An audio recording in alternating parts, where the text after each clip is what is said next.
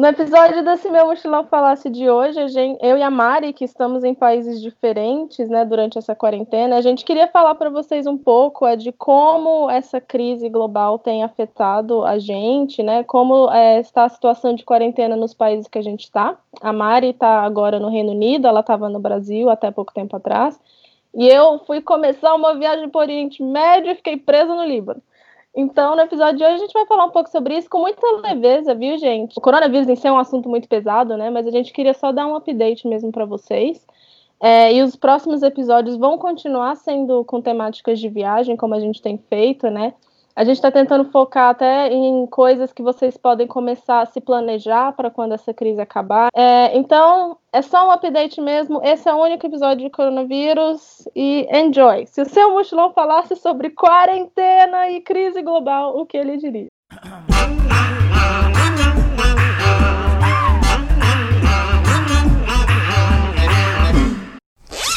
Sejam bem-vindos a mais um episódio do Cime Mochilão Falasse. Aqui é a Mari Teles, do Instagram Vida Mochileira, e comigo tá a minha dupla de sempre, Andréia Leonel, do Instagram Andréia Leonel Underline. Então, como a Andréia já falou, esse vai ser o nosso único episódio sobre coronavírus, e é legal falar sobre, sobre essa questão agora, porque as duas estão vivendo reviravoltas. Acho que não, não só nós duas, mas todo mundo tá vivendo é. reviravoltas em planejamentos que tinha feito não só de viagem, mas para a vida mesmo. E tá tendo que repensar muita coisa. Então, esse episódio é mesmo para a gente conversar sobre isso, falar um pouquinho sobre como é que os nossos planos mudaram, como é que a nossa vida mudou a partir disso tudo, é, quais são os nossos próximos planos a partir disso tudo, se é que a gente tem. E também falar um pouquinho sobre como lidar com essa questão toda estando longe da família. Eu acho que isso é importante de falar que eu estava no Brasil e tive que decidir rapidamente ali entre ficar com a minha família no Brasil ou voltar para a Inglaterra por causa das fronteiras que estavam se fechando. E a Andrea está presa no Líbano, como ela falou. Então, acho que é legal a gente conversar um pouquinho sobre como é passar toda esse essa crise longe de quem, de quem a gente ama, né? Exatamente. Eu nunca pensei que eu fosse, fosse falar isso. Eu estou presa no Líbano. É, são coisas da, da crise.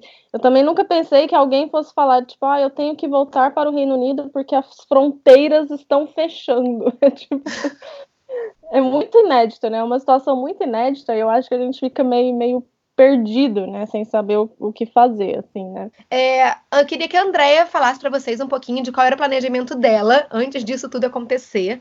É, a Andrea estava aqui no, na Inglaterra até março, início de março, e aí o teu plano era fazer o Oriente Médio até quando?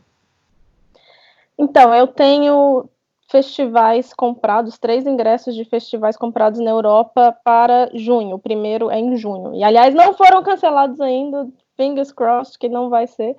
É, mas então o meu plano era assim: ah, sair então do UK no início de março, vou ficar no Oriente Médio até junho ou até meio de maio, é, para voltar para a Europa para ir para os meus festivais, né? E aí o meu plano inicial era começar no Líbano, porque é um país um pouco mais. Porque tem o choque cultural, né? De ser uma, uma, uma religião diferente, uma cultura árabe diferente, né? E eu achei que, que o Líbano era uma, um, uma transição legal, assim, porque eles ainda têm bastante a cultura ocidental aqui e tem muito da cultura muçulmana e árabe aqui também. Então, é, eu escolhi o Líbano e também a minha família vem do Líbano, né? O meu, meu bisavô, ele vem de uma cidade aqui do Líbano e eu queria conhecer a cidade dele. Enfim, o planejamento inicial era ficar aqui um mês para planejar os outros países que eu ia fazer aqui no Oriente Médio e também fechar alguns voluntariados que eu queria fazer voluntariados na Palestina, né, e até olhar é, outros outros lugares. Eu queria fazer uns voluntariados mais diferentões, assim, sabe? Não queria fazer só recepção de hostel. Mas você já tinha a lista dos países que você queria fazer aí no Oriente Médio? Eu tinha uma ideia, assim, eu sabia que eu queria fazer Jordânia, é, Israel barra Palestina, é, eu queria fazer o Oman, queria tentar pegar um visto para a Arábia Saudita, queria ir para a Síria também, tentar pegar o visto para ir para a Síria. É, acho que era só isso. Irã, não, não, queria ir para o Irã. Acho que era isso, assim. Eu tinha mais ou menos na cabeça, mas eu falei, vou chegar lá, vou conversar com as pessoas que moram lá eles vão ter as, as dicas, sabe? E esse era o meu mês aqui no Líbano, era para ser isso, né? Só que o dia que eu cheguei, eu cheguei no dia, tipo assim, numa hora da manhã do dia 12, né, de março, fui dormir. A hora que eu acordei, o país estava em lockdown. Então, o lockdown aqui em Beirute, né, que é onde eu tô, ele começou uma coisa mais leve, assim, eles chamam de mobilização geral, que é o governo incentivando, incentivando não, tipo, falando para as pessoas não saírem se não for absolutamente necessário. Mas assim, não tem um decreto, você não preso se você sair. Então começou de uma forma bem leve, assim, eu lembro que até nos primeiros dias que eu estava aqui, é, eu fiz walking tour, eu conseguia sair, eu ia, eu no, algumas lojas estavam abertas, eu comi num restaurante, ai, bons tempos. Aí, tipo, as coisas. E aí, nesse dia, o dia que eu cheguei, oito países, entre eles o Reino Unido, estavam bloqueados, não poderia mais voltar para esses países. E eles falaram: o, o aeroporto vai fechar em quatro dias. Então, você tem quatro dias, os estrangeiros que estão no Líbano têm quatro dias para sair ou, ou ficar, né?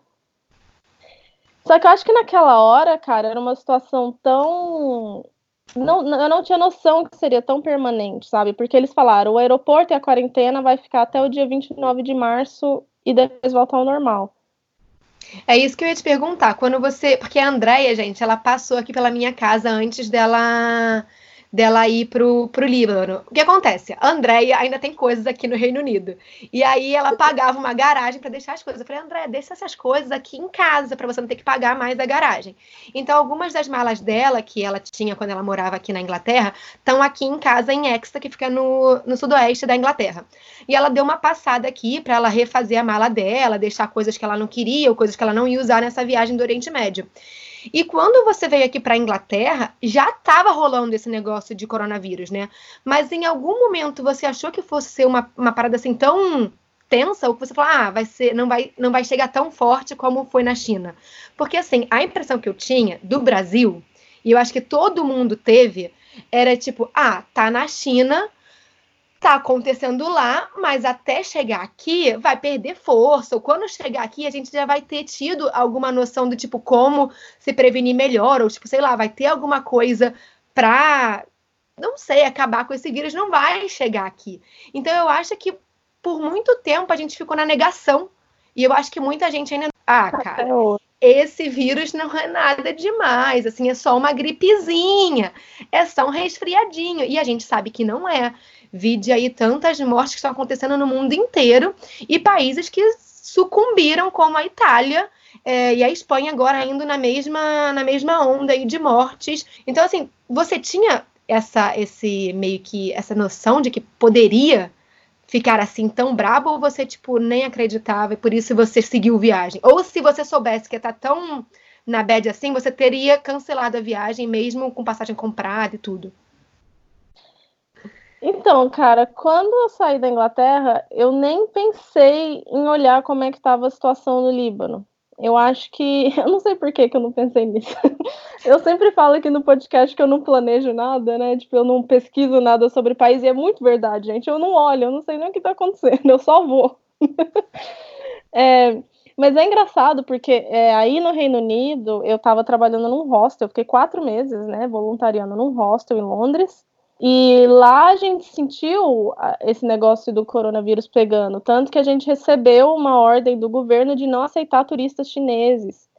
É, e aí, por causa disso, aí, tipo, uma voluntária que não tinha recebido, não tinha lido essa ordem, ela fez o check-in de uma menina chinesa que estava gripada ainda, cara. E aí, isso foi em, em, em janeiro.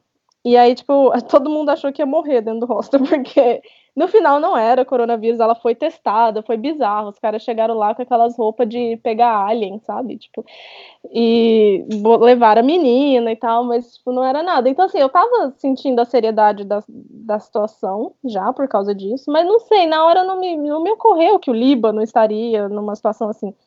E o lockdown aqui, ele foi instaurado do dia para noite, tipo, foi assim, pá, ou talvez, sei lá, talvez a galera que estava aqui soubesse, sei lá, dois dias antes, assim. Não soubesse que ia acontecer, mas que tivesse já uns rumores, assim. Porque aqui é assim, quando o lockdown, o lockdown foi estendido recentemente, até o dia 12 de abril. E aí, tipo assim, dois dias antes já rolava os rumores, já começava a sair na imprensa aqui, tipo, ah, o governo tá conversando de fazer isso e tal. Mas enfim, eu cheguei lá e eu me deparei com essa situação. Com, eu tive quatro dias para pensar em, em, voltar ou não. Não poderia voltar para o Reino Unido, porque os voos para o Reino Unido já estavam bloqueados. Mas a situação me pareceu tão temporária, né? Falou, ah, é só, do, é só, acho que eram 12 dias na época. É, os casos aqui eram poucos ainda. Então eu falei, ah, eu já ia ficar aqui um mês mesmo, não vou embora, vou ficar aqui, vou aproveitar esse tempo para me, me programar. Lembrando que no início tava tranquilo de sair, tipo, não tinha polícia nem, nem exército na rua.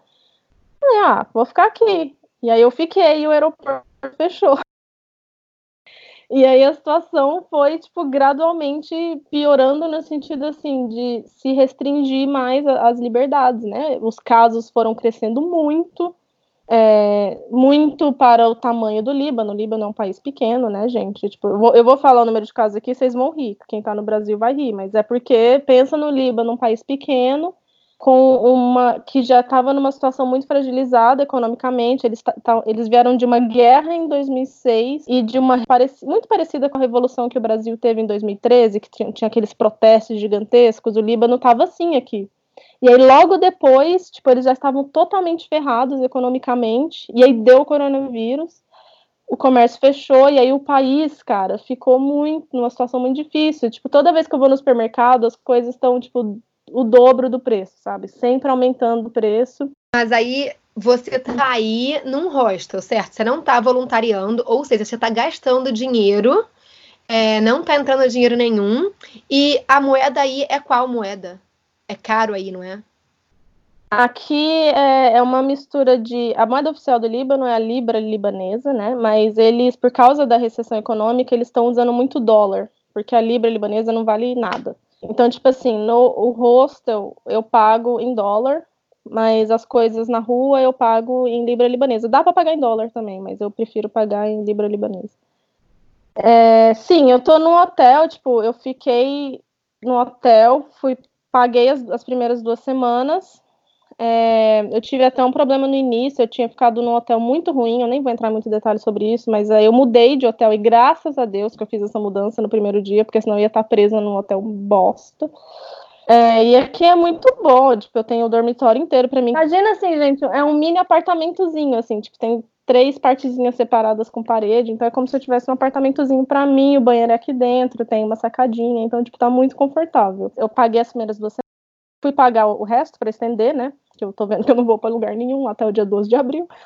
É, e aí o cara falou pra gente acertar no final e disse que ia me dar um desconto. Não sei de quanto esse desconto vai ser, mas eu tinha pagado 250 dólares americanos para as primeiras duas semanas, então deve ser mais ou menos isso, ou um pouco menos, né? Caraca, e é pior que você ia fazer voluntariado nos outros países, né? Você nunca pensou em fazer voluntariado no Líbano? É porque aqui não tinha, em Beirute não tinha, tinha um meio afastado de, Be de Beirute pela World Packers, né? E eu queria ficar mais tranquila para planejar a viagem, entendeu? E, e como eu tinha renda, porque muito merda. E tem isso também, o negócio da renda, cara. Eu tinha um trabalho online, eu fazia revisão de texto online, que, tipo, quando eu cheguei aqui, sei lá, uns dois dias depois, eles falaram, acabou o trabalho. Tipo, não vai ter mais. E então eu tô aqui, tipo, literalmente só gastando dinheiro e não estou ganhando nada. E nem visitando então... nada, ou seja, nem conhecendo o país. Eu, é, eu queria botar um parênteses nessa parte, assim, porque é uma experiência estranha, assim, de tipo, tá, não tô conhecendo o país, não tô fazendo as milhões de trilhas maravilhosas que tem para fazer aqui, não tô indo para as montanhas, não vi a cidade do meu bisavô, mas eu acho que nessa situação a gente conhece o país de uma forma diferente, assim. É, é, eu acho que o meu contato com os locais aqui, os donos do hostel são todos daqui, como eu fico muito em casa, eu tenho muito contato com os vizinhos, aqui ainda tem esse negócio de conversar com o vizinho. Eu não sei se é por causa da crise, de repente tá, os vizinhos estão se conhecendo, né? Mas eu acho que não, porque o cara do, do hotel aqui, ele conhece todo mundo que mora na rua. Então, tem a vizinha aqui que alimenta os gatos, eu sento e bato um papo com ela. Aqui todo mundo fala inglês, é absurdo. A veinha tem, só uns 70 e poucos anos, fala inglês fluente. É, Mas a, então, assim, é, a, a língua deles é eles falam, é muito bizarro, é uma mistura de árabe, francês e inglês. Às vezes, na mesma frase, eles usam as três línguas, Mari. É insano. É muito e, estranho. Então, eles, tipo, a segunda língua, eles devem aprender o inglês como sendo segunda língua. Tipo, deve ser um must, né? Eles falam assim, que se a pessoa é, é do sul do, do Líbano, que é uma região bem muçulmana, porque aqui é 55% muçulmano, Desses 55%, metade é sunita e metade é xiita. Né? São duas vertentes ali, né, do, do Islã, né? E aí, nessa parte xiita, no sul do Líbano, a segunda língua é o inglês. Aqui em Beirute, a segunda língua é o francês. Mas e... como eles se conversam, eles têm que saber, né? Tipo, mas eu, pela conversa que eu tive com eles aqui, tem gente que não sabe francês que você tem que falar com eles em árabe. E eles sabem quem é. Não sei como. Eu não sei como é que essa dinâmica se dá. É que, na, é que, nem na, Disney, que você tem que usar uma, uma tagzinha dizendo: Oi, meu nome é Mariana e eu falo português e inglês. É tipo. Mano, eu não sei. Eu chego pra pessoa e, tipo, eu não sei falar, eu tô aprendendo, mas eu ainda não falo. Mas, tipo assim, eu vou falar obrigado no supermercado. Eu não sei se eu falo merci, se eu falo thank ou se eu falo chucrã. Tipo, uma vez eu falei merci e um cara na fila brigou comigo e mandou eu falar chucrã. Então, eu não sei. Eu não sei como é que eles sabem, mas eles sabem, eles se resolvem, eles misturam as três línguas ao mesmo tempo. Eu tô aprendendo árabe e quando eu vou ouvir eles falar, eu tô tentando absorver o árabe e aí eles começam a falar francês. Aí eu fico tipo, não, volta. Mas é isso, assim, eu acho que eu estou conhecendo o país de uma maneira muito mais imersiva do que se eu estivesse fazendo turismo normal aqui, sabe? Tipo, essa é uma maneira positiva de ver a situação toda. De, de me, eu me sinto muito preocupada com eles também, tipo, o que está acontecendo aqui? Tipo, será que a gente vai sair dessa? O que, que vai acontecer? Eu acho que a gente se, se sente muito parte. E também é, a cultura libanesa é muito de abraçar, né? De, de hospitalidade e Imagina, eu sou claramente turista. Eles poderiam muito bem achar que eu tô, que eu tô infectada, né? Como a gente está vendo em alguns países, né? Os estrangeiros estão sendo muito, é, não discriminados, sei lá, estão sendo muito, estão com uma reputação muito ruim e tal. E aqui isso não acontece. Então, de uma certa maneira, eu tô vendo o país, mas eu não tô vendo outros países, né? Eu não consegui continuar a minha viagem e eu não sei se eu vou conseguir também. Aí o teu plano agora, se você ainda é que tem, não sei se você tem um plano, mas assim, quando abrir o aeroporto, você vai tentar sair daí e vir para a Europa ou voltar para o Brasil? Você tem alguma perspectiva ou vai continuar aí até até Deus sabe lá quando? Então, é, quando estendeu o lockdown, quando, antes de estender, eu tava falando, ah, beleza, quando abrir o aeroporto eu continuo viagem, mas é, quando estendeu o lockdown, eu comecei a pedir ajuda para a embaixada para me repatriar. Por quê? Porque eu fiquei com medo de ser uma situação muito permanente, que dure meses e meses e meses. E eu não posso ficar aqui meses e meses e meses gastando dinheiro sem receber nada, né? No Brasil eu fico com a minha mãe, eu não gasto aluguel, pelo menos, né? Mas a embaixada brasileira é, é, tipo outro assunto, né? Tipo, a assistência que eles têm dado é, é zero, assim, é nula. Não existe assistência. São muito gentis na hora que você entra em contato, até tem um número do WhatsApp que eu falo com eles a hora que eu quiser, eles falam para eu entrar em contato com eles a hora que eu quiser. Mas é assim, informações óbvias, coisas que eu já sei, às vezes eu tenho que falar uma coisa para eles que eles nem sabem o que está acontecendo aqui no Líbano. É, não dá assistência com acomodação, porque teve uma época que eu pensei, eu não tinha certeza se esse hotel ficaria aberto, né? E eu falei, bom, se fechar, eu tenho alguma assistência e não tem. Então, assim, né, eu não, a repatriação, eles falam que estão tentando, mas que vai demorar muito tempo. Então, hoje em dia, eu não, não penso em voltar para o Brasil. É, eu acho que se abrisse a fronteira e os outros países abrissem também, acho que eu continuaria viajando. Eu Mesmo acho. nisso tudo?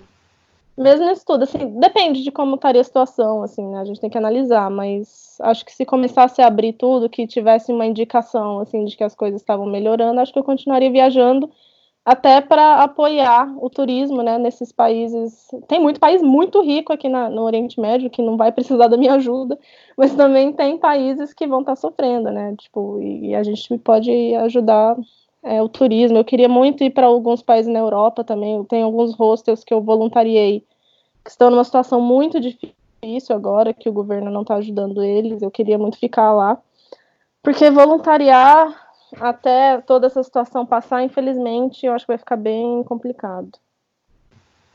Pois é, isso que eu ia falar, né? Tipo, agora o teu plano de economizar com acomodação meio que tá em stand-by, né? Porque não sei se agora os hostels ou projetos vão pegar voluntários, né? É, e até falando pra galera, tipo, que, que se inscreveu na World Packers e tá meio tipo, meu Deus, o que aconteceu? Me inscrevi, não vou poder viajar. A gente recebeu um e-mail, é, todos os voluntários da World Packers receberam um e-mail que eles vão estender por mais seis meses. Então, se você comprou o teu. Se você pagou a sua membership agora em janeiro, e seria só até janeiro do ano que vem, eles vão estender por mais seis meses, justamente pensando nisso, que você pagou e não vai poder viajar. Então. Exato Aí você vai. Pensou em alguma coisa, tipo. É, também lembrando pra galera. lembrando pra galera também que a Packers, se você já é membro, né, ela tem a lista de hosts solidários, que são hosts que estão aceitando voluntários. São poucos, gente. Não tem. A maioria dos países que eu olhei, por exemplo, não, não tinha. Mas existe. Se você está preso em algum país, dá uma olhada nessa lista. É, se as fronteiras estiverem abertas, até considera é, sair do país e ir para lá, né? É, é, não, não tenho essa. Não tenho, eu tô, tipo, descartando o voluntariado. É, mas, assim, a minha grande sorte é que eu tenho uma reserva de emergência, não estou passando por problemas financeiros. É claro que é, preocupa você estar só gastando e não estar tá recebendo nada. Mas, tipo assim, se eu fico aqui, é, eu não vou passar fome, eu não vou. Porque eu tenho essa reserva, sabe? Então eu poderia continuar a viagem. E depois, quando a situação se normalizar, tentar reverter e ganhar esse dinheiro de volta, né? Eu acho que todo mundo, né, gente, tá numa situação assim de repensar tudo, assim. Eu acho que é, não é só repensar como eu vou ganhar o dinheiro de volta, mas é repensar as viagens, repensar como é que a gente vai querer viajar, o que, que a gente vai fazer. Eu já estou repensando, eu quero, se eu tiver a vontade de continuar viajando, ir para esses países que estão que dependem muito do turismo e que estão sofrendo, né? Tipo, é, apoiar essa, a indústria do turismo nesses países. Eu já estou pensando assim, e todo mundo vai, vai ter que repensar muita coisa, né, gente? Vai ter que se é... reinventar, né? Se reinventar não só na questão de negócio, mas na questão de mindset, né? De mentalidade. Eu estava até falando com a André antes da gente começar a gravar, é, que eu mesma estou pensando em como eu faço as minhas viagens e tal, em como que eu quero trazer mais propósito para as minhas viagens depois da gente ter ficado estamos em quarentena por tanto tempo, agora quando a gente sair, como é que a gente vai usar o nosso tempo da melhor forma possível, né? Porque agora a gente tem tempo, teoricamente, em muitas aspas, a gente tem tempo de sobra. Mas o que a gente está fazendo com esse tempo agora? E aí, quando a gente começar a poder sair, começar a poder voltar à vida normal, o que a gente vai fazer com o nosso tempo? Como é que a gente vai gastar ele da melhor forma possível?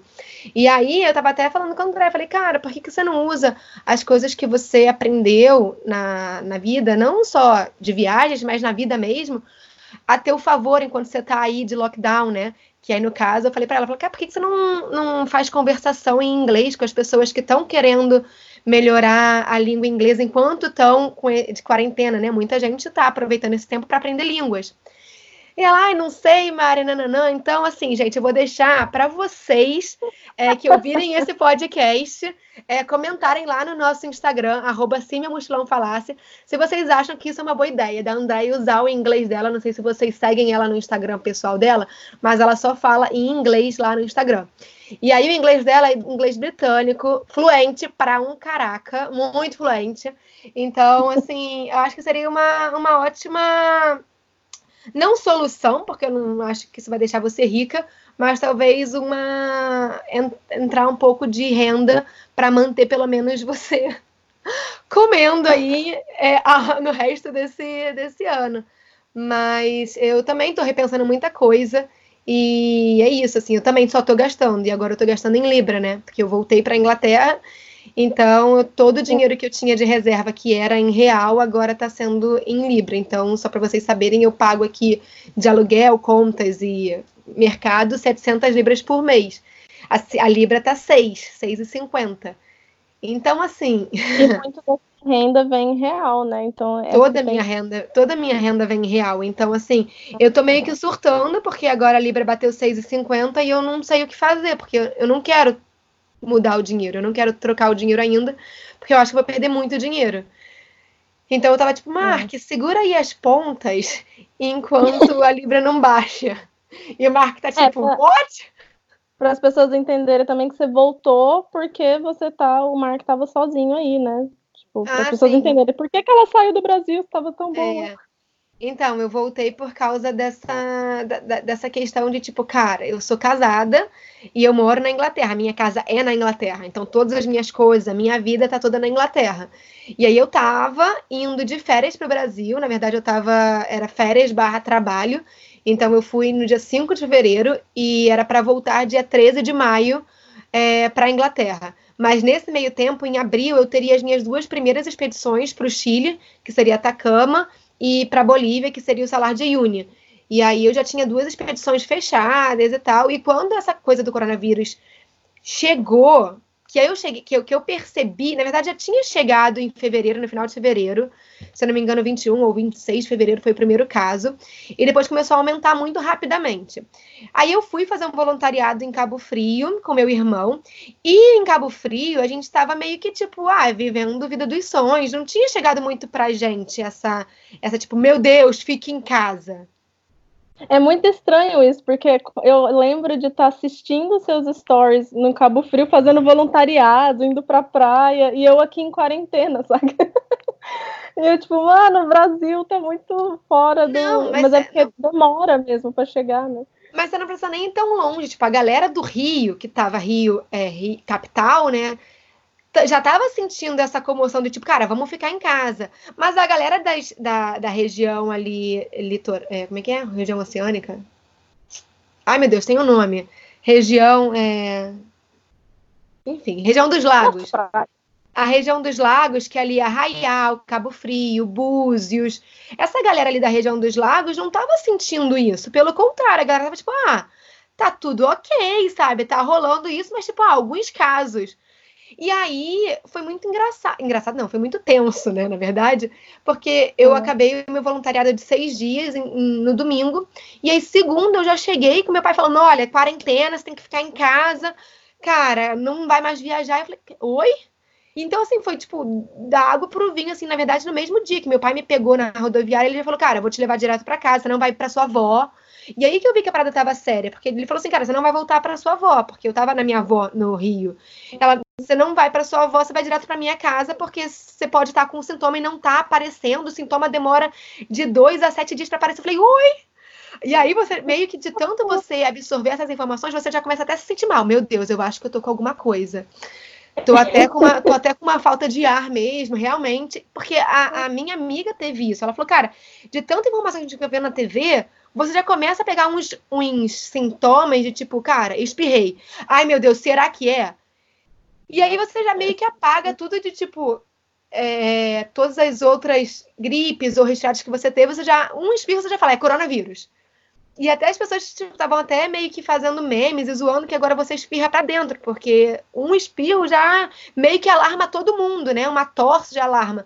E eu fiquei com muito medo. Falei, cara, eu não sei o que, está acontecendo, eu preciso me entender um pouco melhor. Tanto que eu fui pro meu pai, comecei a estudar um pouco melhor sobre isso. Falei, não, realmente, a melhor opção é estar longe da minha avó mesmo, porque é um grupo de risco, porque realmente tem gente que é assintomática, não tem é, realmente nenhum sintoma. E eu fiquei com medo de ser esse tipo de pessoa e passar para minha avó, e minha avó com 86 anos, tipo, não dá conta, né? Porque é isso, assim, a, é, é a pessoa é, muitas pessoas reagem diferente para essa, essa doença. Tem gente que é assintomática, tem gente que tem uma puta falta de ar e dor mesmo no corpo. Tem gente que quando pega, é, consegue ali em uma semana realmente vencer né, a, o coronavírus, e tem gente que em um, seis dias morreu. Então, assim, é muito diferente caso para caso. Por isso que a gente não pode é, achar que, tipo, tá tudo bem, porque é só uma gripezinha. Porque pode ser uma gripezinha para você, mas para outra pessoa pode ser fatal. Então... A gente tem que entender isso, tipo, muita gente fala, ah, porque você é eu sou jovem, foda-se, tipo, eu não vou morrer, quem morre é os velhos. Mas você é um vetor para os velhos, entendeu? Então, não seja esse vetor, porque para chegar no, no vô e na vovó ali, precisa de você pegar. Então a gente tem que ter essa responsabilidade com as pessoas mais velhas, com as pessoas que estão em grupo de risco. Não é sobre você, você vai ficar de boa, tá? realmente vai. Tipo, quem é jovem não vai morrer, provavelmente. Pior. É muito pouco as pessoas. Então, que pior morrem. que as pesquisas não estão mostrando isso no Brasil, cara. A gente tem, é, acho que 45% dos casos em UTI são de jovens abaixo dos 40 anos. Então, assim. Ah, dois terços dos casos aqui são jovens, mas que morre mesmo costuma é ser. É porque, assim... na verdade, tem, tem vários fatores que implicam nessa questão, né? Então, assim, é, pode ser um jovem, mas pode ser um jovem que é fumante, pode ser um jovem que tem é. problemas asmáticos. Então, na verdade, na verdade, quando a gente fala que o jovem é forte, na verdade, não, né? Porque depende de que jovem a gente está falando. É. E mesmo assim, tem jovens que têm histórico de atletas, né? Vamos dizer assim, e é. que estão passando por maus bocados e estão sofrendo bastante com essa questão. Tem inclusive pessoas que eram é, que corriam maratonas e que morreram, assim, jovens atletas que corriam maratonas e morreram. Então é muito difícil. Essa, essa doença, na verdade, é aquela doença que não vê raça, não vê idade, não vê religião, não vê sexo, não vê porra nenhuma. Tá só aí mesmo causando. E mesmo que você não morra, gente, tipo, só de pegar isso é muito ruim. Tipo, cara, você fica muito debilitado. Ah, mas eu vou pegar e não vou ter sintomas. Você não sabe. Então, assim, é, não sei, acho que essa é uma parte que a gente está dando uma mensagem mesmo para a galera do Brasil, que a gente está em países que a situação está sendo levada um pouco mais a sério. Até no UK eu acho que tinha que ser levado um pouco mais a sério do que está sendo. E a gente fala daqui a pouco sobre como é que está a situação no UK, é, no Reino Unido, né? Mas é, eu, a gente que está na Europa, que é onde essas coisas aconteceram antes, né? Tipo, eu tô vendo esse negócio de coronavírus lá na, quando eu estava na Inglaterra desde janeiro, né? A gente viu o que acontece lá para frente. Eu acho que o Brasil está algumas semanas atrás tem esse privilégio de ver o futuro deles. Então, e vocês têm essa chance de remediar. E eu sei que muita gente está indo contra o que o governo está falando e está fazendo a quarentena sim. E que bom, eu, eu tenho amigos no Brasil que estão falando que sai para passear com o cachorro e o povo grita para voltar para dentro de casa. É isso mesmo, gente. Bota a galera para dentro. É pouco tempo, gente. É, é você fazer isso para não sofrer lá na frente e ter que tomar é, medidas tão drásticas como está acontecendo aqui, como aconteceu na Itália para não entrar nesse lockdown forçado. Isso deve ser horrível, cara, porque aqui no, no Líbano eu consigo sair, sou pa, toda vez alguém me para, ou a polícia, ou o exército, ou segurança, né, o que não é legal, mas consigo sair, consigo fazer a minha corrida dia sim, dia não. Imagina a galera que tá na, na Itália, cara, que não consegue botar o pé para fora de casa, só pode sair para ir no supermercado e olhe lá. Então, para não deixem chegar nessa, situação, gente. Mas é, mas é isso, assim, eu acho que a gente precisa se mobilizar agora justamente para essa questão não durar muito mais tempo, né? A gente está meio que, tipo, na perspectiva sem futuro, porque a gente não sabe quando que isso vai acabar. Então, quanto mais é, a gente se empenhar nessa quarentena agora, Vamos cruzar os dedos que mais cedo isso acabe e a gente possa voltar a fazer as nossas coisas normalmente, possa viajar, possa fazer tudo, mas só vai, a gente só vai conseguir isso a partir do momento que todo mundo se juntar e fazer isso de uma forma é, séria, né? Porque enquanto uns estiverem em casa e outros estiverem é, não levando isso a sério, isso só vai ficar rodando mais e mais e mais. Então, se você puder, né? Porque a gente também sabe que tem pessoas que não podem, mas se você puder, Sim. fique em casa é, a gente sabe que é um privilégio, sim, é, poder trabalhar de casa, poder fazer as coisas de casa, mas se você puder, for, essas, for uma dessas pessoas que pode ficar em casa e trabalhar de casa, faça isso. É, mas aí, voltando aqui sobre essa questão de replanejamento, quando essa questão surgiu no Brasil no sentido de tipo, cara, vamos ter quarentena sim, vai ter, é, vamos fechar todos os comércios só é, supermercados e farmácias abertas. Eu estou falando do Rio de Janeiro, tá, gente? É, quando eu estava no Brasil, era o que estava acontecendo. O Rio de Janeiro já estava fechando bastante comércios já estava realmente pedindo para as pessoas ficarem em casa, o governador estava pedindo para as pessoas ficarem em casa sim, é, e fecharam inclusive algumas cidades da, da região dos lagos, como Arraial do Cabo, fechou, então as praias também fecharam, então realmente estavam levando, né, algumas pessoas estavam levando bastante a sério no Rio. E aí que eu vi que a seriedade da, da parada, eu falei, cara, será que eu. Aí foi quando eu comecei a pensar: será que eu volto para a Inglaterra ou não? Porque aí começaram a fechar as, as, fronteiras. Primeiro fechou os Estados Unidos, depois fechou a Europa e depois a América Latina começou a fechar as fronteiras. E aí, quando começou essa, essa questão de fechar as fronteiras, que foi quando os Estados Unidos falou que ia fechar as fronteiras, a Europa também fechou as fronteiras, né? Grande parte dos países, tirando a Inglaterra, é, e alguns outros países aqui é, que não fecharam, mas a maioria começou assim a se fechar, então França, é, Espanha, Portugal fechou, Itália fechou, então a República Tcheca fechou, inclusive por isso o Mark não podia nem ver a família dele, é, inclusive foi uma das coisas que me fez repensar em vir. E aí a América Latina, alguns países da América Latina fecharam, então começou com a Argentina, que já estava há muito tempo já fazendo a questão da quarentena, já quando o Brasil pensou em fazer, a Argentina já ia fazer não umas duas semanas antes. Sim, o Brasil, nossa. Então, assim, aí foi quando os países é, da América Latina, os ministros, é, não acho que do turismo, os países da América Latina se juntaram numa conferência online para decidir como é que ia fechar, é, ficar essa questão das fronteiras. E aí a maioria dos países decidiu por fechar as fronte algumas fronteiras, e aí ficava só a fronteira, se não me engano, é, aérea ou a terrestre, estava só para comércio, não podia turismo mais. E aí foi quando fecharam o Chile para turismo. E aí eu falei, cara, fudeu. Porque assim, já tava não, porque assim, a gente já tinha feito, eu, é, como eu falei para vocês, eu já tinha duas expedições fechadas para fazer em abril. E quando eu voltei de viagem da, de Cabo Frio, que eu percebi a seriedade da parada é, em relação ao coronavírus no mundo, é, que até para mim, até então, tava tipo, ah, tá rolando ali na China, tá rolando ali na Europa. É, quando eu percebi que era uma parada realmente séria, eu entrei em contato com a agência de turismo das expedições e falei, cara, vamos conversar. Eu acho que não seria certo a gente incitar viagens no momento. É, por tudo que está acontecendo. E aí eu prezei muito pela não só pela saúde das pessoas que tinham comprado a expedição, mas também pelas pessoas que essas pessoas amavam. Então eu pensava logo assim, cara, essa pessoa vai fazer essa viagem, vai voltar e vai que ela mora com a avó também. Vai que ela uhum. mora com uma mãe que é tá no grupo de risco, que tem um irmão que está no grupo de risco. Como é que eu vou falar para essas pessoas? Não, vamos viajar sim, sabendo que eu podia estar tá fazendo tão mal. E eu pensava também, não só nelas, mas pensava em mim também, cara. Eu vou fazer essa viagem, vou voltar e, tipo, posso estar tá trazendo isso pro meu pai, posso estar tá trazendo isso pra minha avó, sabe? Então comecei a pensar muito nisso. E aí eu e a, e a agência, que eu ia fazer a expedição, a gente decidiu é, cance não cancelar, a gente na verdade remarcou a, a expedição para novembro desse ano, acreditando que tudo vai ficar bem até novembro.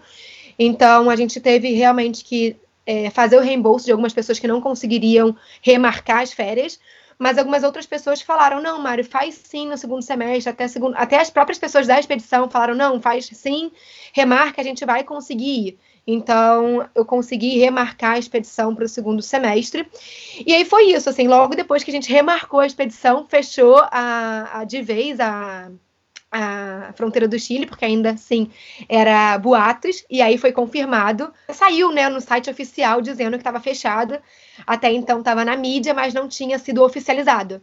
Uhum. E aí, quando a gente remarcou, foi oficializado. Então, deu essa essa opção das pessoas remarcarem voos de graça, porque também tem isso, né, a questão de voos. É, então, quando com toda essa crise do coronavírus, é, as companhias aéreas tiveram que fazer flexibilização dos voos, então você podia remarcar o voo de graça, você podia pegar o reembolso do voo de graça, ou você podia pegar um voucher da companhia para um ano. Então, teve essa possibilidade, então ajudou bastante. Eu, por exemplo, consegui meu reembolso é, da viagem para a Inglaterra, porque aí aconteceu. Nesse, nessa metade é, que eu comecei a ver, tipo, ah, remarcamos a expedição. Eu tô aqui no Brasil meio que presa dentro de casa, sem poder abraçar minha avó, sem poder ficar com a família. Então eu tô meio, tipo, aleatória aqui no Brasil. E o Mark sozinho aqui, passando por tudo isso sozinho, porque assim, uhum. acho que todo mundo tá meio que sentindo essa pressão emocional, o psicológico meio abalado e tal. E o Mark tava aqui, sem poder ver a família, sem poder ir pro Brasil, meio que sozinho. Meio que sozinho, não, completamente sozinho, porque nem amigos, uhum. assim, ele podia ver aqui. E aí eu falei, cara, na terça-feira passada, esse foi dia 23 de março, é, o Reino Unido mandou uma mensagem para todos os residentes falando que tinham novas regras em relação ao coronavírus.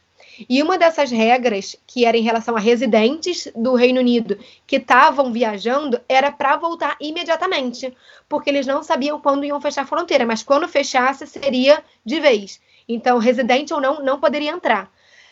E aí o Mark me mandou isso e me mandou uma mensagem. E o Mark estava muito tranquilo, assim, tipo, ah, volta quando der. E quando o Mark, que estava super tranquilo, falou assim, cara, volta agora, eu falei, cara, fudeu. Tá acontecendo alguma coisa. e aí foi meio que um ultimato, assim, para mim, quando ele, que estava super tranquilo, me falou isso, eu falei, é isso, vou tentar ver como voltar antes.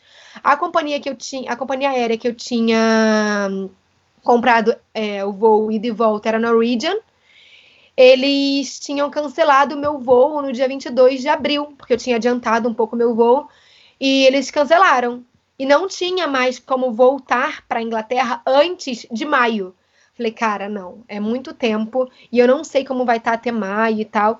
Então eu comprei uma nova passagem, assim, em cima da hora. Comprei a passagem na terça-feira, dia 23, e viajei na sexta-feira, é, dia 27. Quanto você pagou nessa passagem? Pagou muito caro? Paguei 1.500. Reais? Re 1.500 reais, é, porque eu tava. Porque eu escolhi a Latam. 1.500 reais. É, tinha uma mais barata que era 1.200, indo pela TAP, passando por Portugal. Só que eu fiquei com muito medo de parar em Portugal, porque Portugal está em lockdown. E eu fiquei com medo de dar alguma treta nessa, nessa conexão.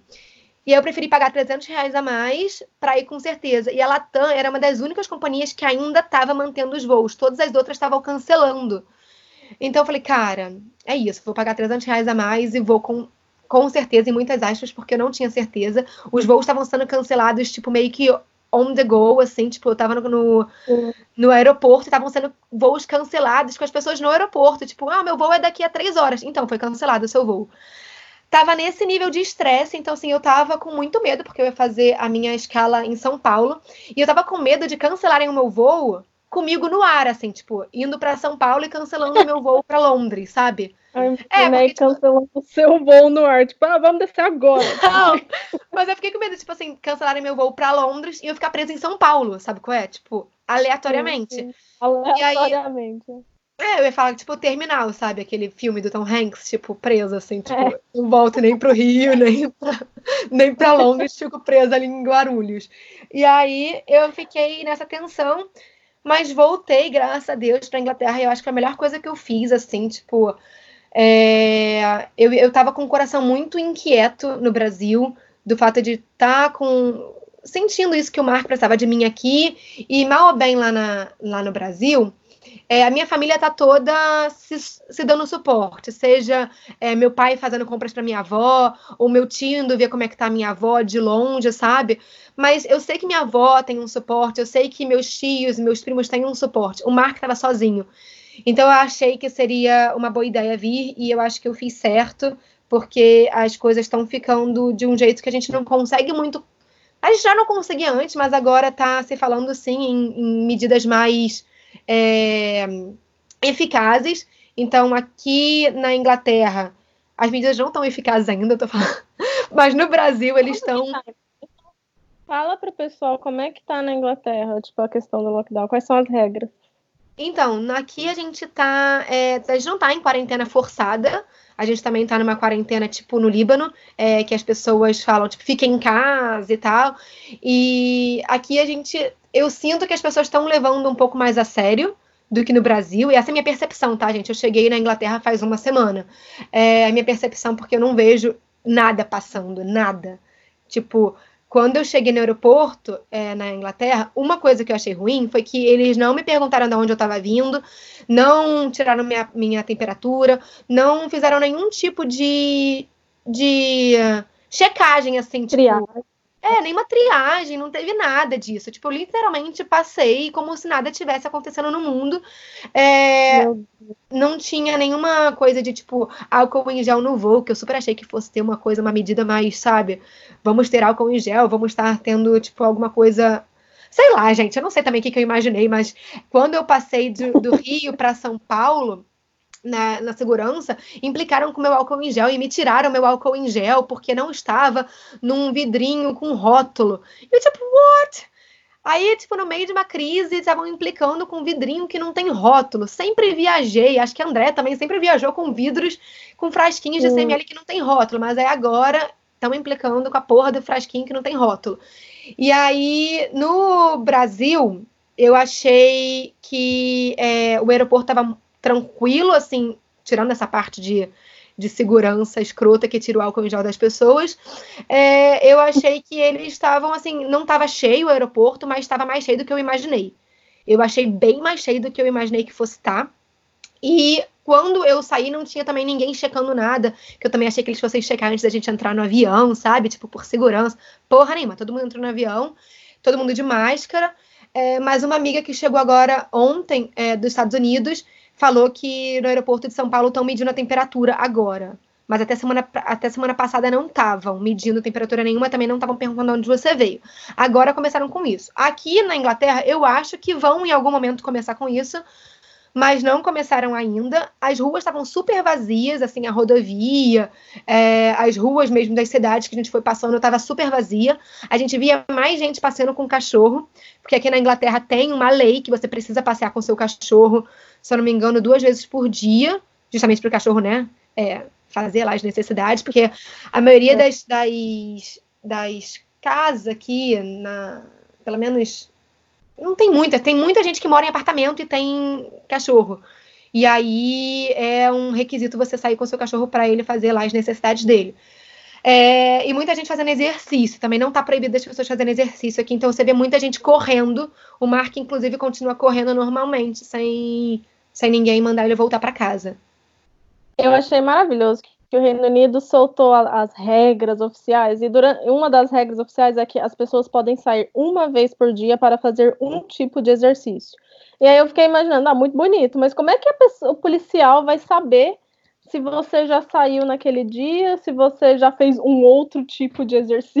É tipo, a Inglaterra tem essas regras assim que é impossível de você verificar, saca? Mas, eu, mas é porque eu, eu acho que é porque aqui eles seguem muito as regras, né? Acho que, tipo, tava até te falando do negócio do mercado.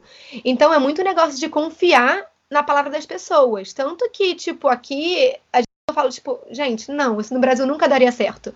Mas é porque eu acho que realmente tem essa questão das pessoas confiarem nas outras. Então, tipo, se o governo falou só pode sair uma vez para fazer um exercício, eu acho que ele meio que confia que as pessoas vão fazer isso. E as pessoas meio que fazem é. isso mesmo, porque elas são criadas assim, elas foram educadas assim, é tipo, ah, fulano mandou fazer isso, é assim que tem que fazer, então é assim que faz. Tô falando que todo mundo faz isso, mas tô falando que a maioria das pessoas seguem essa lógica, sabe? De tipo, ah. É uma recomendação. Tipo assim, pra você ter uma noção mais ou menos do que, que você pode fazer, é isso aqui. Um exercício por dia. Claro que vai ter gente que vai burlar, né? Mas conta pra eles o negócio do supermercado. É, então, aí eu não fui ainda, eu tô em lockdown também. Eu, eu não tô saindo, porque como eu acabei de voltar do Brasil, eu tô tentando ficar os meus 14 dias em casa.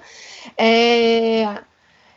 A única coisa que eu fiz foi sair ali, na, na, ali sair para sair para dentro não tem como, né? Mas eu abri a porta ali da, do, do prédio para pegar um sol, porque a gente tem um jardinzinho aqui meio que, meio que na frente do prédio. Eu fiquei ali no jardim parada em pé, mas também não vi ninguém nesse meio tempo, então não encontrei com ninguém. e não encostei em nada, é, mas não pode, quer dizer, teoricamente eu teria que estar tá fazendo um lockdown completo, né, sem sair de casa mesmo. Mas como aqui no, na Inglaterra não é uhum. proibido, eu fui ali pegar um sol. Mas o Mark tá fazendo as compras aqui para casa. Aí ele foi no mercado e aí foi muito engraçado, porque assim, ele falou: ah, as pessoas falaram que tem que ficar um metro de distância. Só que quando você fala isso, as pessoas no Brasil, meu pai trabalha em mercado.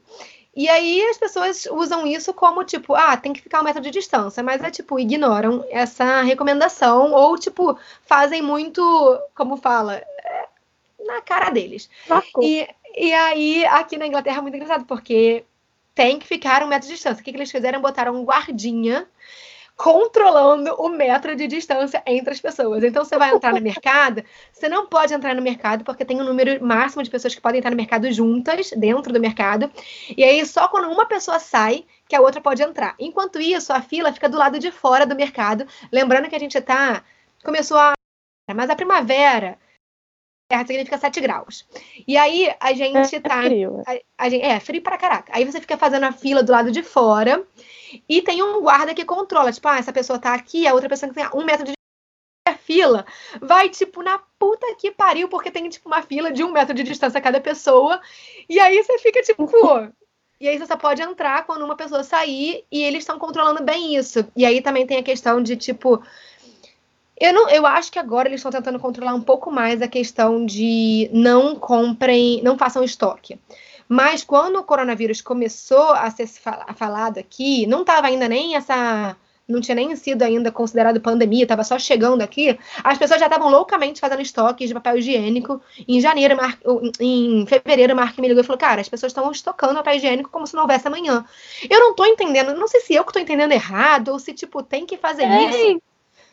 Que papel higiênico, gente? Pega uns enlatados, comida não perecível, não. papel higiênico. Aí, então, aí o que aconteceu? As pessoas começaram a fazer estoque de papel higiênico e estoque de coisas é, tipo de comida, mas aí não era comida enlatada, era comida que comida que tinha validade. Então, assim, comprava batata, comprava é, cenoura, comprava umas paradas assim, um saco é, e, e estocava em casa. E agora, na verdade, ontem, é, estava saindo nos jornais aqui da Europa é, as pessoas aqui da Inglaterra jogando comida fora, cara. Olha isso. E aí. Dá vontade. Por que que acontece? A comida ficou, obviamente, ah, com molde, né? Como é que fala? Com fungos, deu aquela, aquele negócio, aquele chorume. Né? E aí perdeu a comida, não dá nem para aproveitar a comida, tipo, perdeu mesmo. E aí começaram a jogar a, essa, esse bando de comida fora, só que o número de garis, o número de de, como fala, da, não é conlurbe aqui, mas o número, o número de lixeiros, a conlurbe, o número de lixeiros diminuiu também, ou seja, não está passando mais com a frequência que tinha antes, ou seja, está aumentando o número de ratos e baratas. Então, assim, tá num, tá num, num negócio que você começa com um negócio de estoque, aí você não come, aí você joga no lixo, aí agora tem ratos e baratas. E agora tá tipo, sabe, agora a gente tá tendo que enfrentar outros problemas, não só o coronavírus, mas assim, de peste mesmo, sabe? De coisas que estão acontecendo que não aconteciam antes. Então, fica aí esse alerta também até para as pessoas é, que estão ouvindo a gente, eu sei que a maioria está no Brasil, cara, não precisa estocar. Faça, tipo, eu e Mark a gente está fazendo é, compras para uma semana. Então, assim, todo, acho que todo sábado, se eu não me engano, o Mark vai no, no. Esse vai ser meu primeiro sábado aqui em casa, mas é, o Mark vai no supermercado para fazer comida para semana, justamente para a gente não estocar. Porque como a gente está em casa o tempo todo, às vezes a gente, ah, vou jantar, e não janta, só faz um lanche. Às vezes a gente acha que também está hum. comprando pouca coisa, mas na verdade está comprando muita, porque você não come como, pelo menos aqui em casa, a gente está comendo, é, a gente faz o almoço mesmo e a janta é lanche, não é janta-janta. E eu sei que tem gente também que está aí botando essa questão de emocional e de ansiedade na comida. E aí eu acho que até uhum. uma boa ideia é realmente não comprar é, essa questão de muita comida, porque realmente você, ah, tem muita, eu vou com acabar comendo mais. E é nem questão de ah, engordar nem nada, mas é por saúde mesmo. É de controlar a questão de, tipo, cara, lembra que você não pode ir no hospital por qualquer coisa. Então, se seu colesterol aumenta aí, se, tipo, os números do teu. Do teu. sei lá, não sei, glicose, essas paradas aumentam, você não pode nem se consultar, você tem que ficar em casa e tratar desses negócios assim, e, e, controlar isso em casa, porque fazer um exame de sangue você não vai fazer agora. Porque isso não é importante. Você estava falando dessa questão do, do Reino Unido, né? Como eles são certinhos, estão obedecendo as regras direitinho, né? Aqui no Líbano, o Brasil com certeza herdou é, esse comportamento do Brasil, de, dessa imigração libanesa que tem no Brasil, porque aqui é igualzinho o Brasil. A gente a gente está no estado da quarentena agora que está mais restrito, né? Que a partir das sete da noite até as cinco da manhã não pode sair na rua. E tem polícia na rua botando as pessoas para dentro, né? E aí aqui no, no, meu hostel, a parte de baixo é um restaurante que era aberto para o público, né? Que não está sendo mais aberto porque não pode. E aí um dia a gente estava sentado lá fora e o dono do hostel só deixou aberta a porta, assim, não tava recebendo ninguém, mas abriu a porta para, sei lá, né, entrar um ar. E aí a gente tá sentado lá e aí passa o policial, ele tava faltando tipo 10 minutos para 7 da noite, entrando, tipo, fazendo mó escarcel, tipo, você não pode abrir, não sei o quê, e o dono do hostel conversando, falando que ele não tinha, não tava aberto, né, falando, ah, essa menina aqui, ela é só hóspede, só tem eu de hóspede aqui, gente. É, eu sou a sobrevivente do apocalipse.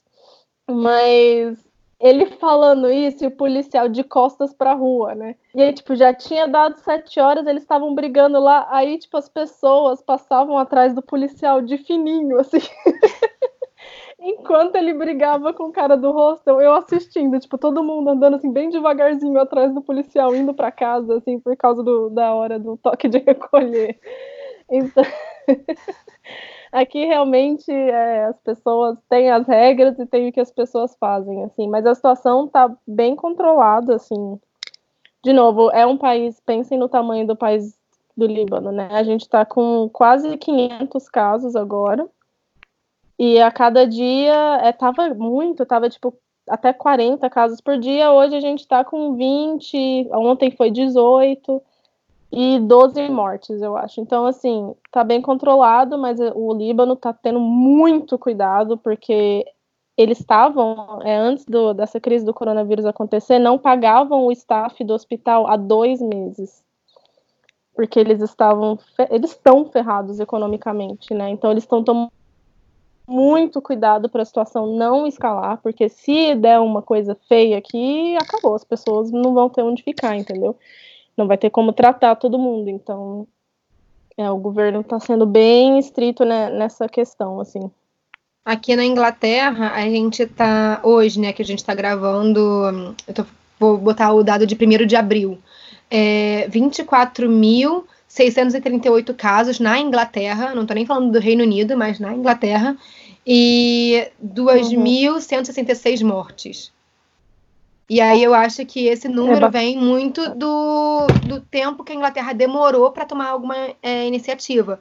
Pensando que a Inglaterra tomou a primeira iniciativa dia 22 de. que começou a se falar sobre quarentena e tal, foi dia 22 de março. Quando até os Sim, brasileiros já estavam falando sobre quarentena. A gente já estava falando sobre quarentena ali pelo dia 10 de, de março, já estava se falando sobre a quarentena o, a Inglaterra levou esse tempo todo e ela estando na Europa, gente. Então, assim, é, a gente imagina que tipo, tá, o negócio está estourando aqui na Itália, está estourando aqui na Espanha, e a Inglaterra fica aqui pertinho e demorou esse tempo todo para tomar uma iniciativa. Então, ele, ela foi muito criticada por vários países aqui da, da Europa por conta disso. Total, eu tava aí, cara, tipo, recebendo um monte de turista, o hostel não tava bombando por causa da época, né? Era inverno. Mas, tipo, chegando a galera, tipo, chegando. Eu lembro no ano novo, isso me dá desespero de lembrar disso agora. A quantidade de turista chinês que a gente recebeu no ano novo, porque parece que é uma coisa popular da China, a galera gosta de passar o ano novo em Londres.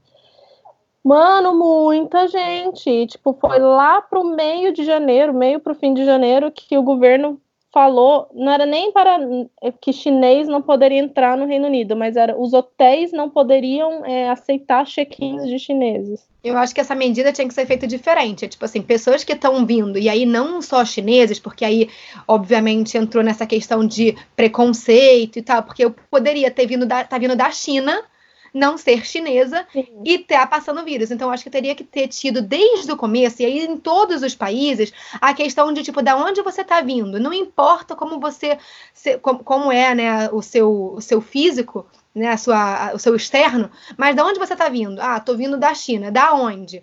E aí você ser encaminhado para uma quarentena ou ter um, um, como fala, uma questão de tipo, cara, vamos medir a temperatura dessas pessoas ou sei lá, alguma coisa que as pessoas começaram a fazer agora. Sim. Mas é que naquela época, eu tô falando de tipo início de janeiro, meio de janeiro, é, o coronavírus era uma questão da China, tipo, não, não, não existia, às vezes tinha um caso ali num, num cruzeiro que desceu na Europa, alguma coisa assim, mas eu lembro muito bem, naquela época era tipo, o coronavírus é da China, tipo, não tem coronavírus aqui, não tem coronavírus na Europa, tipo, é eles que estão trazendo. E o que é, faltou essa previsão, assim, de pensar, porra, mas se aí traz para cá, vira um problema nosso também, né? E, e, e, é isso que a gente fala, que o Brasil está tendo essa chance de ver o futuro, né? Aqui no Oriente Médio, a questão é o Irã.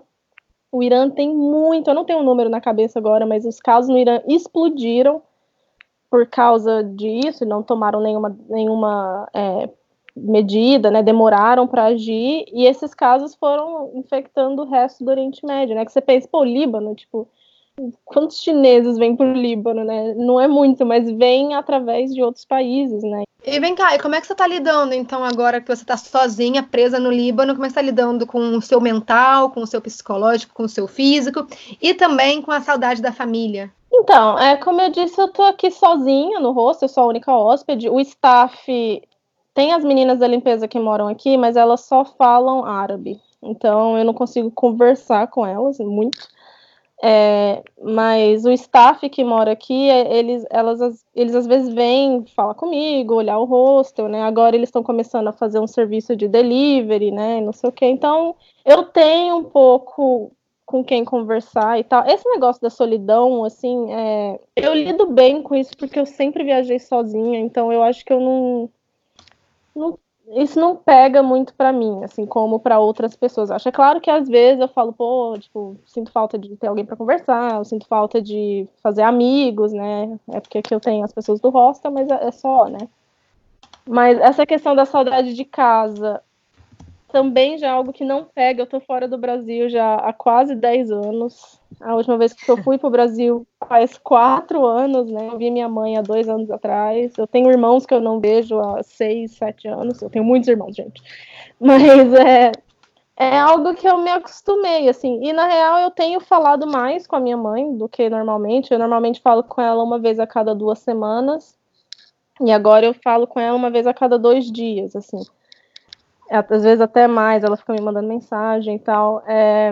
Então, assim, a saudade de casa, para mim, tá sendo ok, mas o que tá pegando para mim é, é não ter o que fazer, não conseguir trabalhar. Eu tô numa que eu sei que tem muita gente que tá nessa vibe também, de não conseguir focar nas coisas, de não conseguir produzir nada. Tipo, eu não consigo ter ideias, eu não consigo eu vou pensar em coisas. Eu tenho outro podcast em inglês que eu falo sobre música e eu tenho que pensar pauta para ele. Eu não tô conseguindo, sabe? Tipo, eu só consigo assistir coisa no YouTube, coisas que eu não preciso pensar, entendeu? Eu sei que tem muita gente que tá passando por isso também, assim. E às vezes aqui agora tá um sol maravilhoso, eu saio para correr, eu, mas às vezes o clima tá uma bosta, tá chovendo, então tudo isso, acho que o clima ruim, eu queria até perguntar para você, Mara, que você está no Reino Unido. O clima do Reino Unido é uma bosta, tá sempre cinza. Isso é, contribui também, né, para você ficar meio down, né? Então, mas aí, só porque a gente está em quarentena, tá sol todos os dias. Pelo menos a semana que eu tô aqui, o Mark falou que já tá há três semanas, sol todos os dias. E aí até tem vários memes, que é tipo, Reino Unido normalmente tipo, chovendo e nublado. Reino Unido na quarentena, solzão. E pior que é mesmo, tipo, é, hoje, que é, hoje, que é o primeiro dia de sete, de seis dias que eu tô aqui, que ficou um. que acordei com um tempo meio nublado, mas já tá, o sol já tá saindo. Então, assim, é, é óbvio que o clima lá fora deixa a gente um pouco mais triste, né? Mas acho que quem já mora aqui dá até uma sensação de tipo, ah, beleza, que bom que tá chovendo, porque, porra, se tivesse, tipo, com sol e eu tendo tempo, né? É o que as pessoas meio que ficam assim, tipo, porra, agora tá sol e eu tô dentro de casa, não posso fazer nada. Então, acho que a gente tá olhando mais por esse lado, mas eu um, tô tentando usar também esse tempo. É, tava até falando com o André, falei, ah, eu quero usar esse tempo para estudar, fazer vários cursos que eu tinha comprado e tal. Só que eu não tô tendo é, meio que foco. Tipo, eu faço o curso, mas parece que eu não tô absta eu não tô assimilando as coisas. Tipo, eu tô vendo o curso, tô fazendo o curso, mas parece que eu não tô assimilando. Porque eu acho que parte de mim diz, pra quê? E aí meio que fala assim: você não sabe qual vai ser o cenário daqui a, vamos dizer, cinco meses que seja porque eu estou fazendo alguns cursos que são cursos que envolvem produção de conteúdo, é, blog, essas coisas. Se você não sabe qual vai ser o cenário daqui a seis meses, para que, que você está fazendo isso? E aí eu, na verdade, eu só estou fazendo porque eu paguei, e aí eu falei, eu quero fazer esse curso. E aí eu tô tentando mais é, é, tentar focar tipo, em ler livros, tentar me inspirar em algumas coisas, até para meio que ver se o que eu tô fazendo com Vida Mochileira, como vocês sabem, é um blog de viagem, se é o que eu quero realmente fazer mesmo, se eu não quero usar esse tempo para, às vezes, me reposicionar, reposicionar o meu conteúdo, ou mudar até o meu conteúdo, continuar falando de viagem, mas também de uma forma diferente. E aí eu estou tentando usar esse tempo para ver se eu consigo pensar nisso. Mas assim, no final das contas, eu estou sempre no sofá vendo.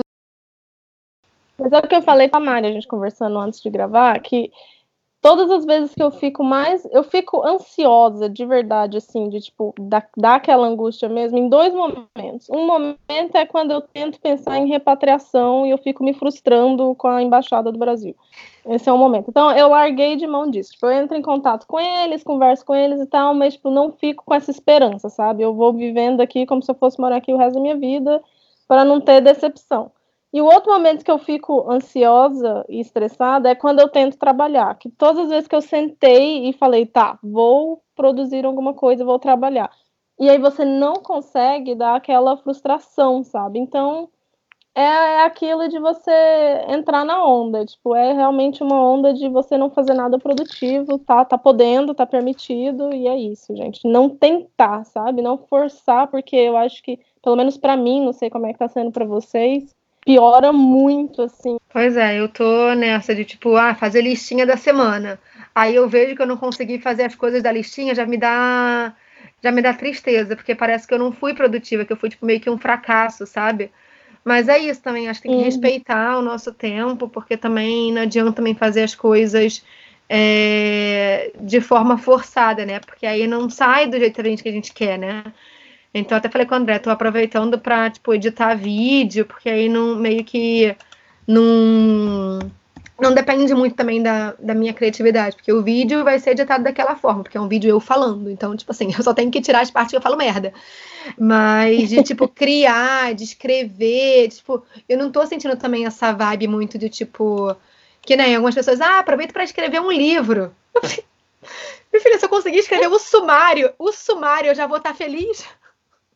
Não, se eu fosse escrever um livro agora, ia ser só tristeza, desespero, tipo, o apocalipse. O dia depois de amanhã, né? Ia ser o nome. Exatamente. Ai, eu tô adorando assistir os filmes de apocalipse agora, pegando várias dicas para me preparar, assim, para quando, né? Aquelas. Cara, eu tô aproveitando para ver vários filmes que eu tinha na lista e não não tinha tempo, tipo, ai, não tinha vontade de ver, porque ai, eu geralmente faço aqui depois de trabalhar pra caralho, eu quero ver um filme bullshit, sabe? Um filme que não precisa pensar é. muito. E agora eu tô Sim. tipo, ai, cara, eu vou ver esses filmes tipo. Eu vi ontem é, Democracia em Vertigem, que eu já tava mó tempão na minha lista e eu descobri que tava no Netflix. E eu tava esperando ir pro Brasil para ver no Brasil. E eu não sabia que tava na Netflix, aí eu descobri ontem. Aí botei lá, tipo, uns filmes também relacionados até a viagem, uns filmes que são um pouco mais pesados, mas que me trazem essa vontade de, tipo, cara, estudar um pouco sobre a história dos lugares que você está conhecendo. Tem, eu, tem até um, não sei se você já viu, que é o First They Kill My Father, que é sobre a história de uma menina que é, foi separada da família para trabalhar como é, escrava numa, numa, num campo de concentração no Camboja. Nossa, Mari. Eu sei, mas assim, é tipo meio que explica um pouco. Um, explica um pouco da ditadura do Camboja e como, e como que o povo de, né, agora, que é, foi super recente, né, é, reflete isso nos costumes deles, nos, é, no turismo. Então, talvez seja até uma oportunidade de você começar até a entender um pouco mais sobre alguns é, países aí que você queria visitar ou visitou até.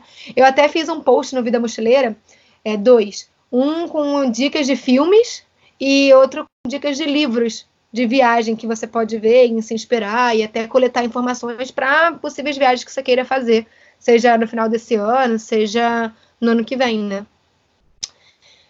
Eu é. acho que é isso, assim, tipo, de planos, assim, agora eu mudei todos os meus planos.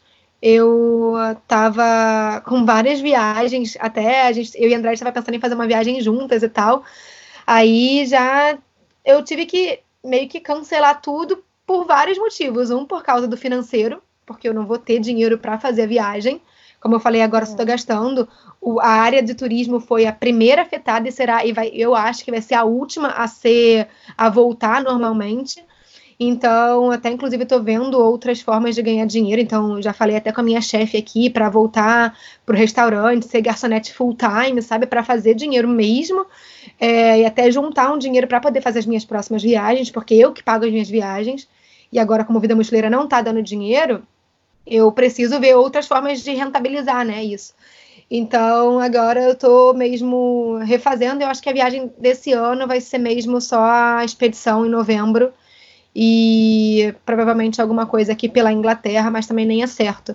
Tava com tantas ideias, eu ia, tipo, queria, é, a gente ia para Malta, e o Marco para mergulhar, a gente ia no final do ano para Bali, a gente, eu ia fazer voluntariado em Israel, ia fazer a viagem pela Bósnia, Montenegro, Sérvia com a Andrea. Ah, ia fazer Amsterdã, tava cheia de viagens planejadas e cancelei tudo justamente por, na verdade, né, nem que eu não queira ir, porque eu não tenho mesmo dinheiro para pagar essas viagens. Mas também Malta, Bósnia, Bali, estão tudo ali. Ninguém vai, eles não vão embora, né? Então. É.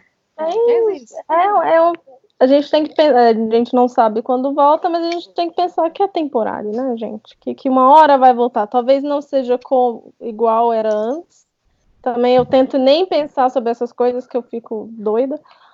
Mas é deixar as coisas ir acontecendo e tentar ir percebendo as mudanças, eu acho, assim. Bom, gente, então é isso. É realmente assim, foi só um update mesmo, uma, discu uma discussãozinha assim de como eu e Mari estamos vivendo esse período. Ficou, a gente estava achando um pouco estranho colocar episódios sobre outros temas sem é, falar do elefante na sala, né? Como fala em inglês, né? The elephant in the room.